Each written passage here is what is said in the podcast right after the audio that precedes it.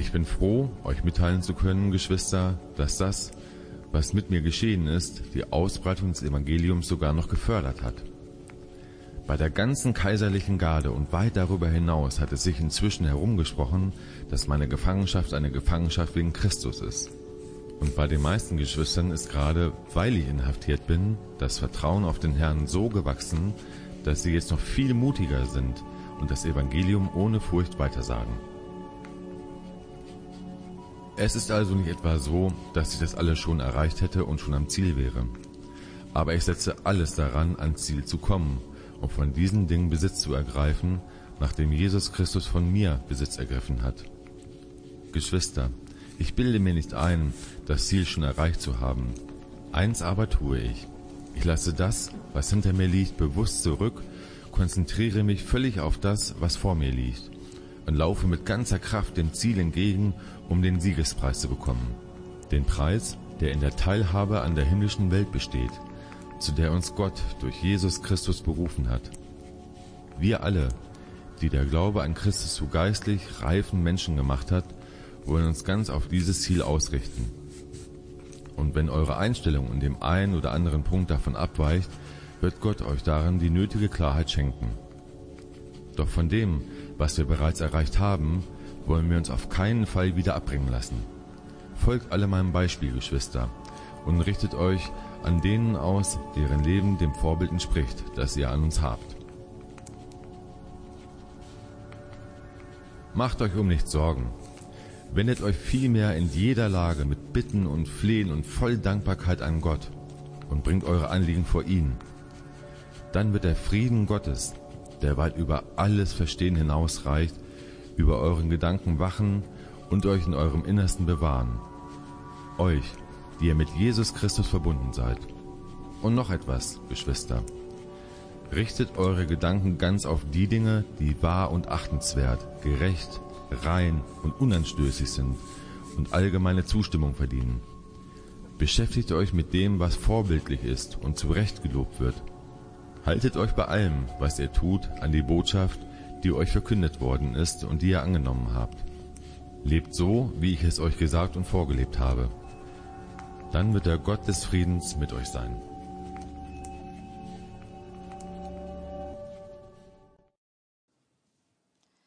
Man kann das so sehen oder so sehen.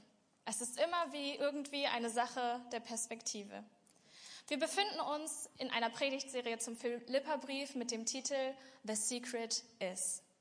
Und mit jedem Teil mehr wollen wir Geheimnisse entdecken, die dieser Philipperbrief für uns bereithält. Meine Predigt heute heißt Turnaround, zu Deutsch umdrehen, umkehren, sich umwenden. Ich möchte mit euch heute insgesamt drei Themen durchnehmen des Philipperbriefs, die, in denen wir ermutigt werden, diesen Turnaround zu wagen, also sich umzudrehen, sich umzuwenden, einen anderen Blickwinkel zu wagen.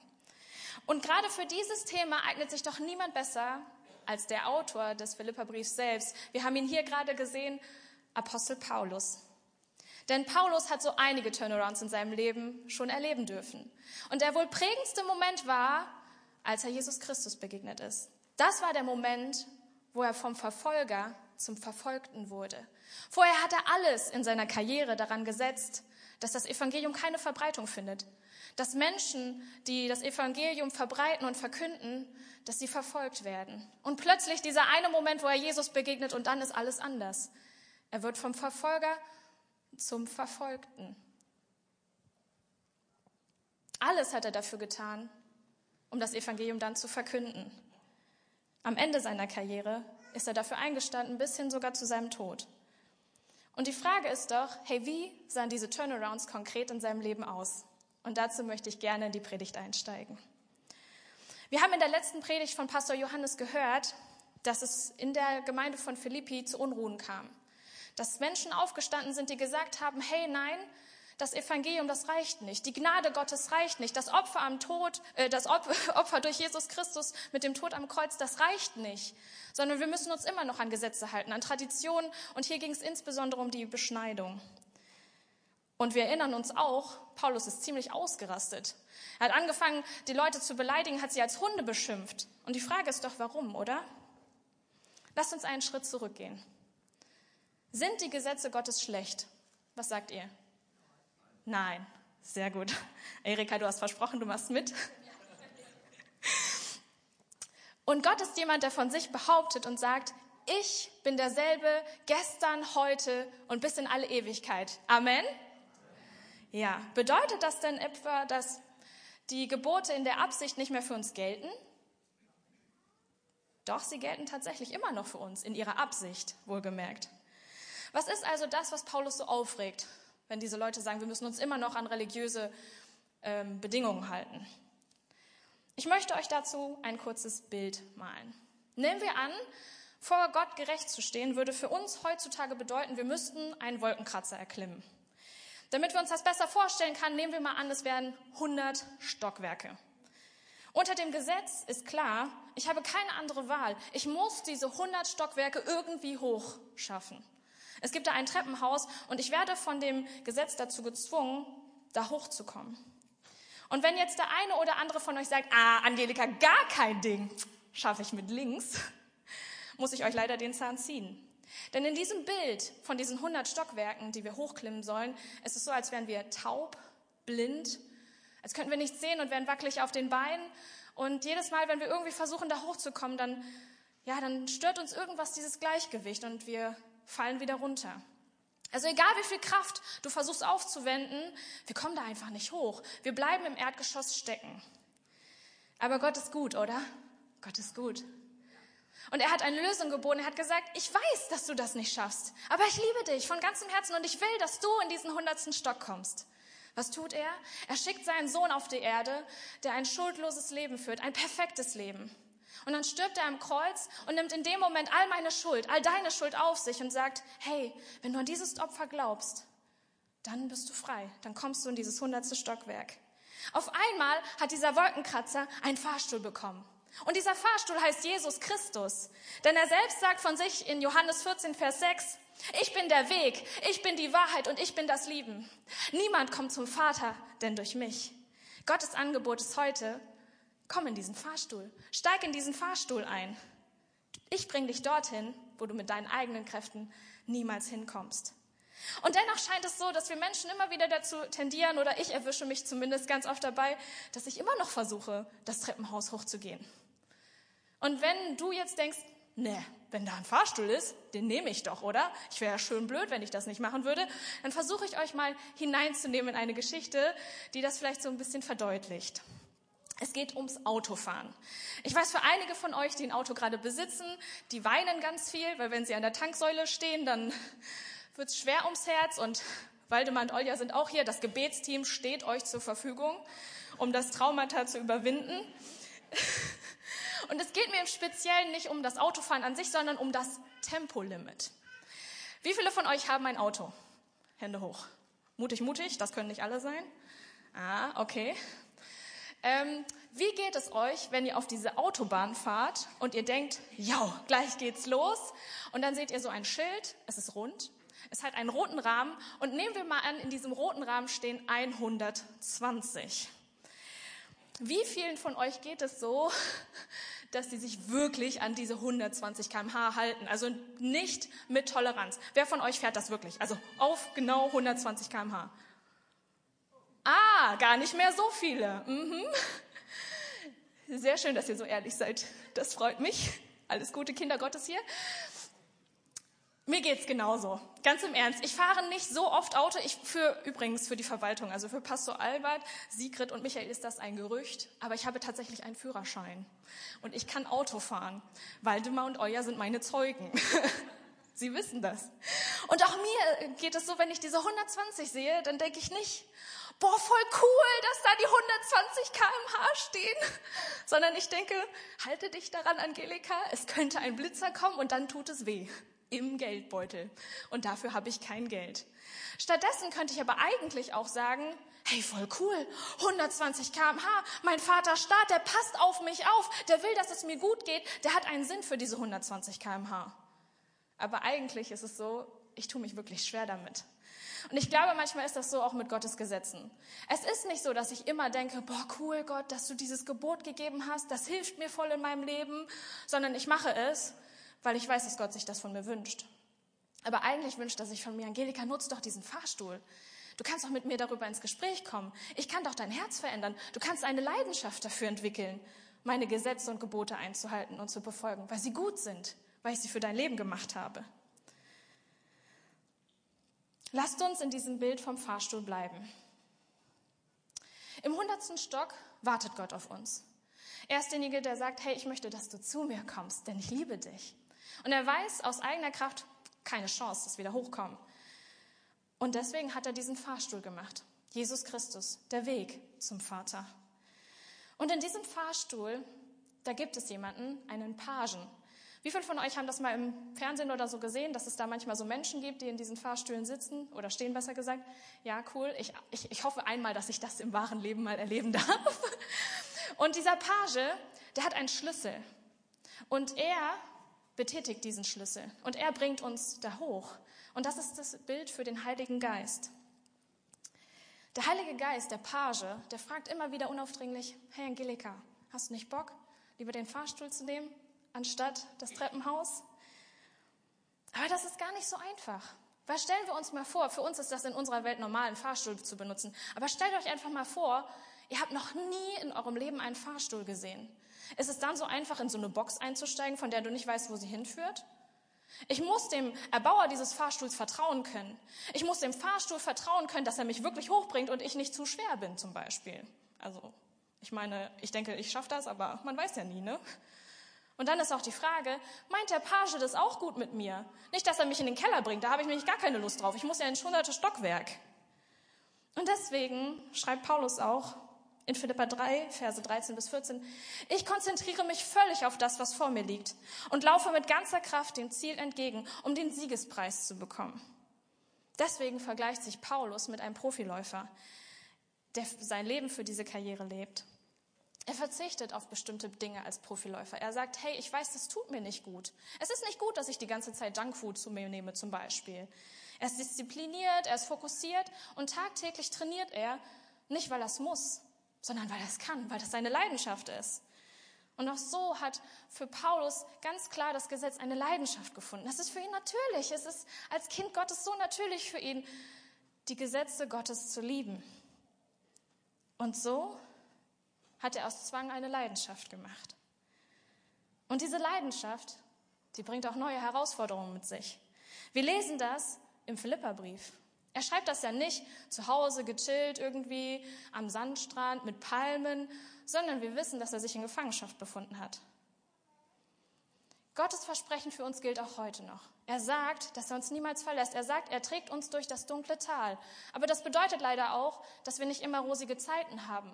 Es bedeutet auch, dass wir dieses dunkle Tal manchmal durchgehen müssen und durchschreiten müssen.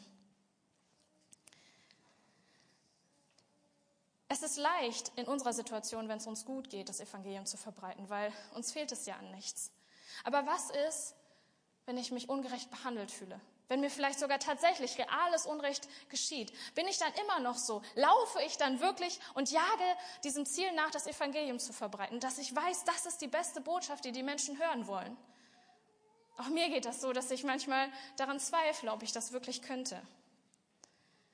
Paulus hat in seinem Leben Gesetz und Gnade kennengelernt. Und er hat sich für die Gnade entschieden und wurde damit vom Jäger zum Gejagten. Und dennoch ist er nicht negativ über diese Situation. Wir hören ihn nicht in dem Philipperbrief klagen, oh, das ist so doof, es könnte so viel besser sein, ich will lieber chillen mit meinem Bruder Timotheus. So macht er das nicht. Sondern er schreibt in Philippa 1, Vers 12, ich bin froh, euch mitteilen zu können, Geschwister, dass das, was mit mir geschehen ist, die Ausbreitung des Evangeliums sogar noch gefördert hat. Hä? Ich meine, die Situation ist jetzt nicht cool, aber er sagt, es ist alles cool.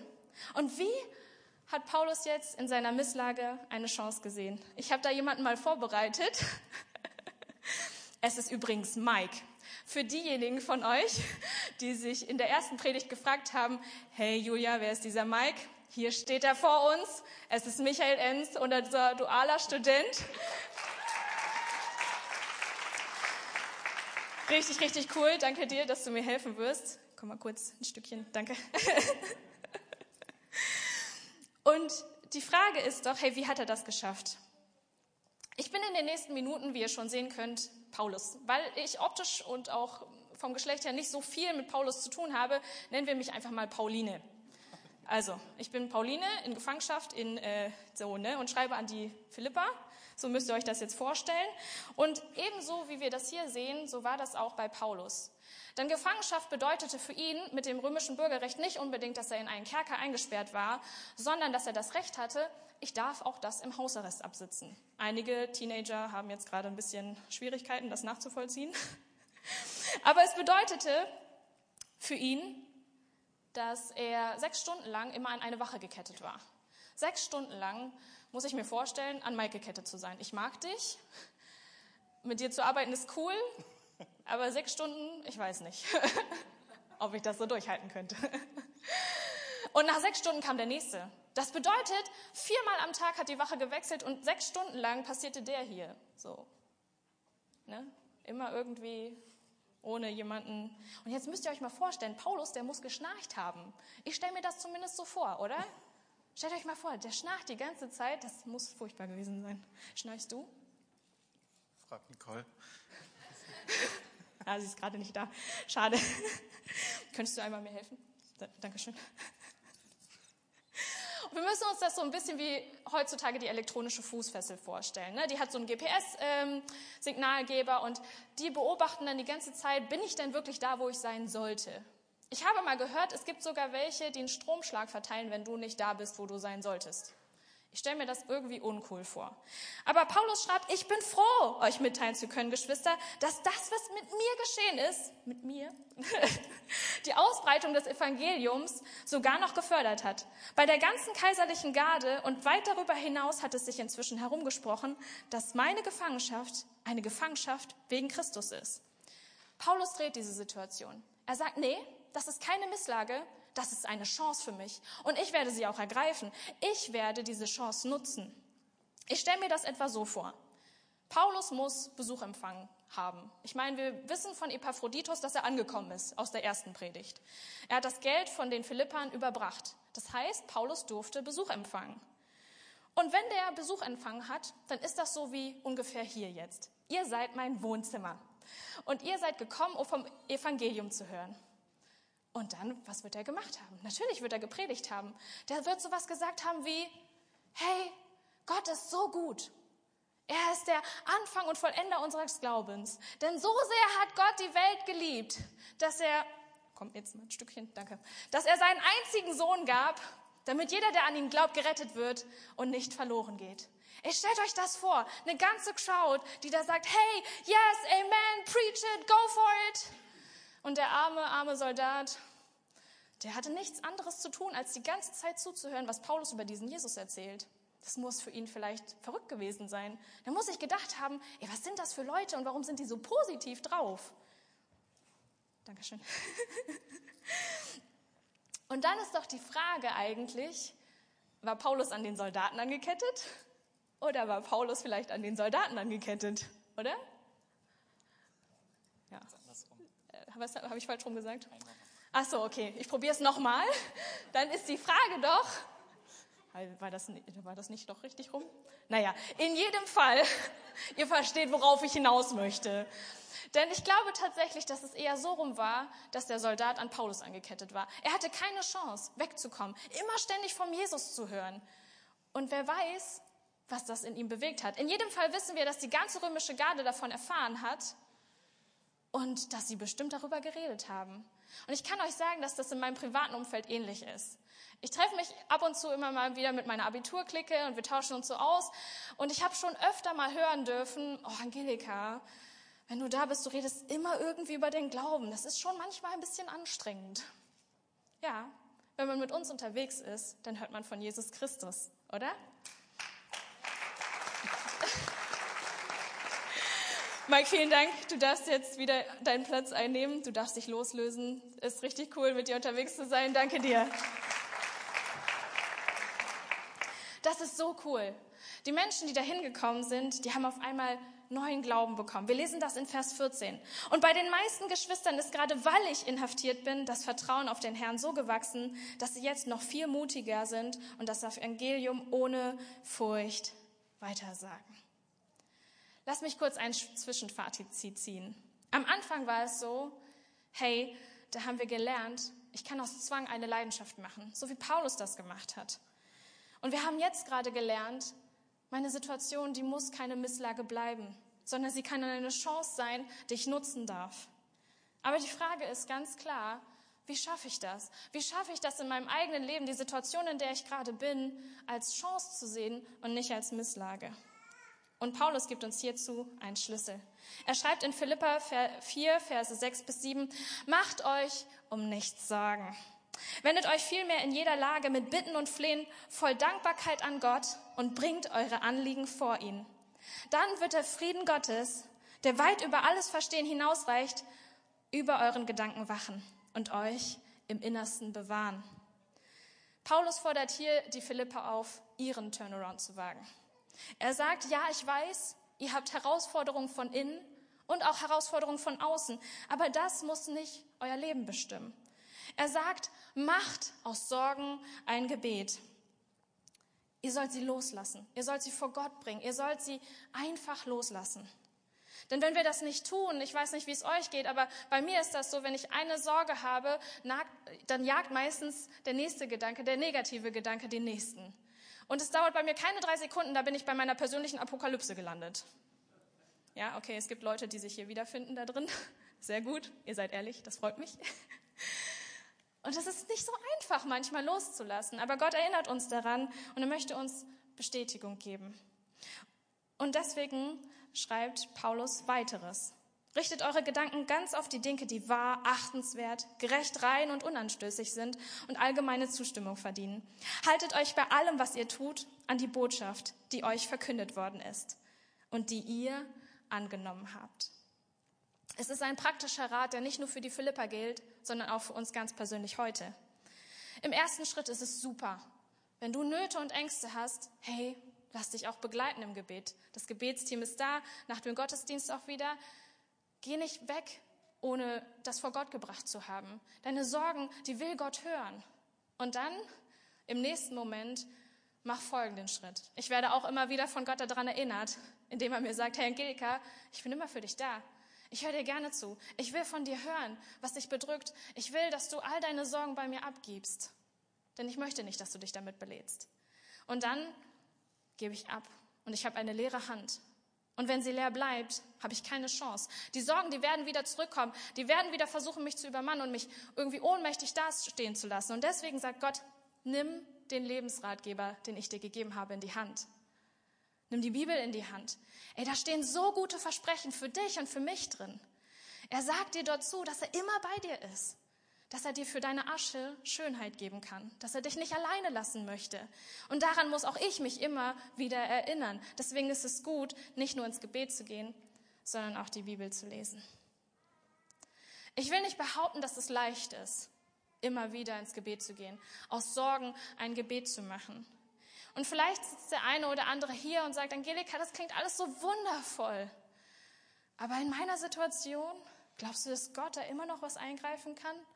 Immer noch irgendwie was ändern kann? Immer noch diesen Turnaround schaffen kann? Und ich will dir sagen, die Antwort ist ja. Die Antwort ist ja.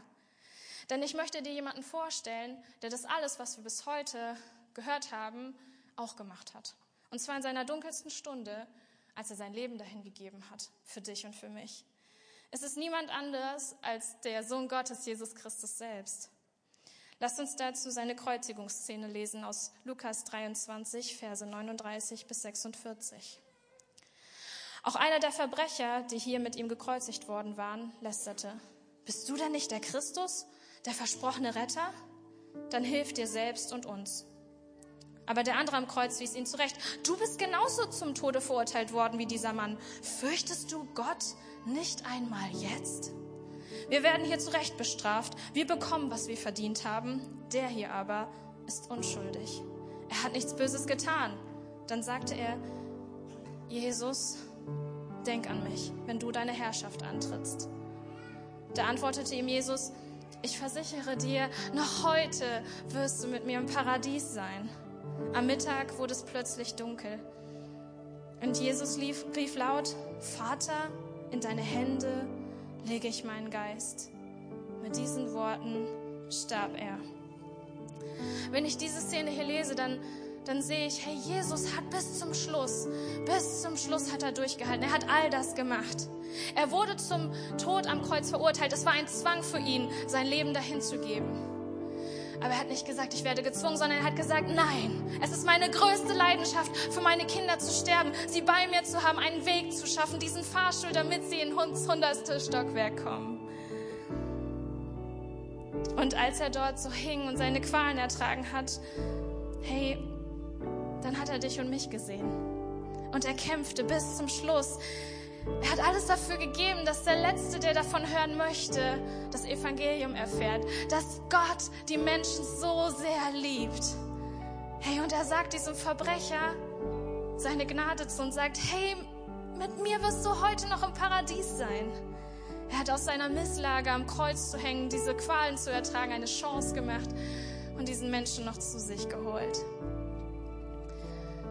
Und von seinen Folterungen entstellt und nicht wiederzuerkennen. Hey, da sagt er auch in voller Verzweiflung, Vater, warum hast du mich verlassen? Auch er hatte Sorgen und Nöte, als er dort hing. Es war ganz menschlich für ihn, so zu empfinden. Aber er belässt es nicht dabei, sondern er macht aus seinen Sorgen ein Gebet, in dem er sagt, Vater, in deine Hände gebe ich meinen Geist. In seiner dunkelsten Stunde hat er nicht vergessen, dass Gott das letzte Wort spricht. Dass Gott derjenige ist, der alles in seinen Händen hält. Und wisst ihr was? Das Schönste ist, seine Hoffnungen blieben nicht unbeantwortet. Drei Tage später erlebt die ganze Schöpfung und er selbst die Wiederauferstehung. Der Tod hat verloren, denn Jesus hat den Tod besiegt.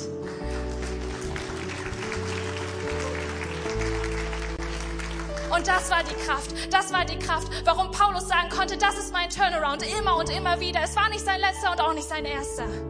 Er hat immer wieder das erleben können, weil er zu dem gekommen ist, der alles vorbereitet hat. Und heute gilt das Angebot heute auch für dich. Hey, wenn du Kind Gottes geworden bist, lass uns dazu aufstehen. Wenn du Kind Gottes geworden bist und du befindest dich in einer Situation und in einer Lage, wo du sagst, hey, ich brauche diesen Turnaround. Und ich weiß, als ich mich bekehrt habe, da gab es diese Kraft, weil ich wusste, Gott hat alles für mich vollbracht. Wenn du derjenige bist oder diejenige bist, die das heute braucht, hey, wir wollen jetzt einen privaten Moment schaffen. Schließt eure Augen und wenn ihr das nicht könnt, dann schaut gerne auf den Boden. Heute gilt das Angebot an dich als Kind Gottes. Du darfst diesen Turnaround erneut erleben. Hey, und wenn du da bist und du brauchst das, dann melde dich doch. Und ich will gemeinsam mit dir und die ganze Gemeinde, wir wollen dich darin unterstützen, dass du diesen Turnaround erlebst, weil du Kind Gottes bist, weil du zu ihm gehörst. Danke. Richtig cool. Ist noch jemand da, der gerne Turnaround hätte in seinem Leben?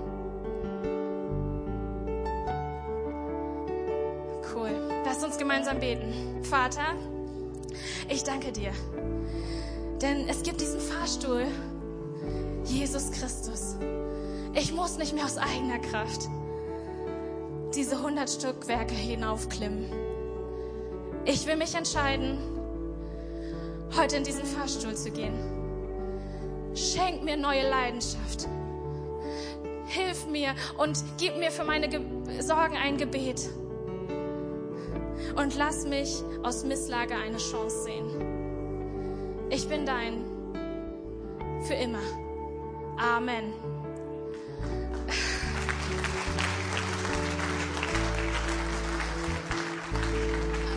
Ich habe davon erzählt, wie Paulus seinen Turnaround immer und immer wieder geschafft hat, weil er diesen Jesus hatte, weil diese eine Begegnung mit seinem Gott alles verändert hat. Und das gilt auch für dich heute. Wenn du noch gar keine Beziehung zu diesem Gott hast und spürst gerade irgendwie, hey, die Angelika, die muss doch irgendwie zu mir sprechen, das ist irgendwie alles für mich. Hey, dann stimmt das auch. Da gibt es jemanden, der gerade an dein Herz klopft. Es ist dieser Page, der den Fahrstuhl bedient und sagt, hey, ich möchte dich einladen. Ich möchte dich einladen, diesen Jesus kennenzulernen, den Gott, der dich liebt. Und wenn du noch gar keine Beziehung zu diesem Gott hast, dann, dann lass uns doch auch dich unterstützen. Denn ich würde mich freuen, dich in diesen Schritt zu begleiten. Und wenn du da bist, dann gib auch du ein Handzeichen. Dann lass uns gemeinsam vor Gott gehen und in diesen Fahrstuhl einsteigen. Bist du da? Dann gib mir gerne ein Handzeichen.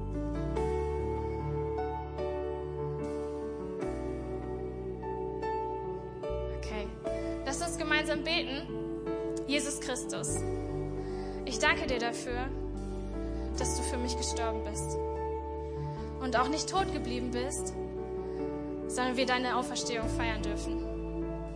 Ich danke dir, du hast mich von meiner Schuld befreit und ich gehöre dir bis in Ewigkeit. Hilf mir, dich zu verstehen, dir nachzufolgen, für immer dein Kind zu sein. Amen.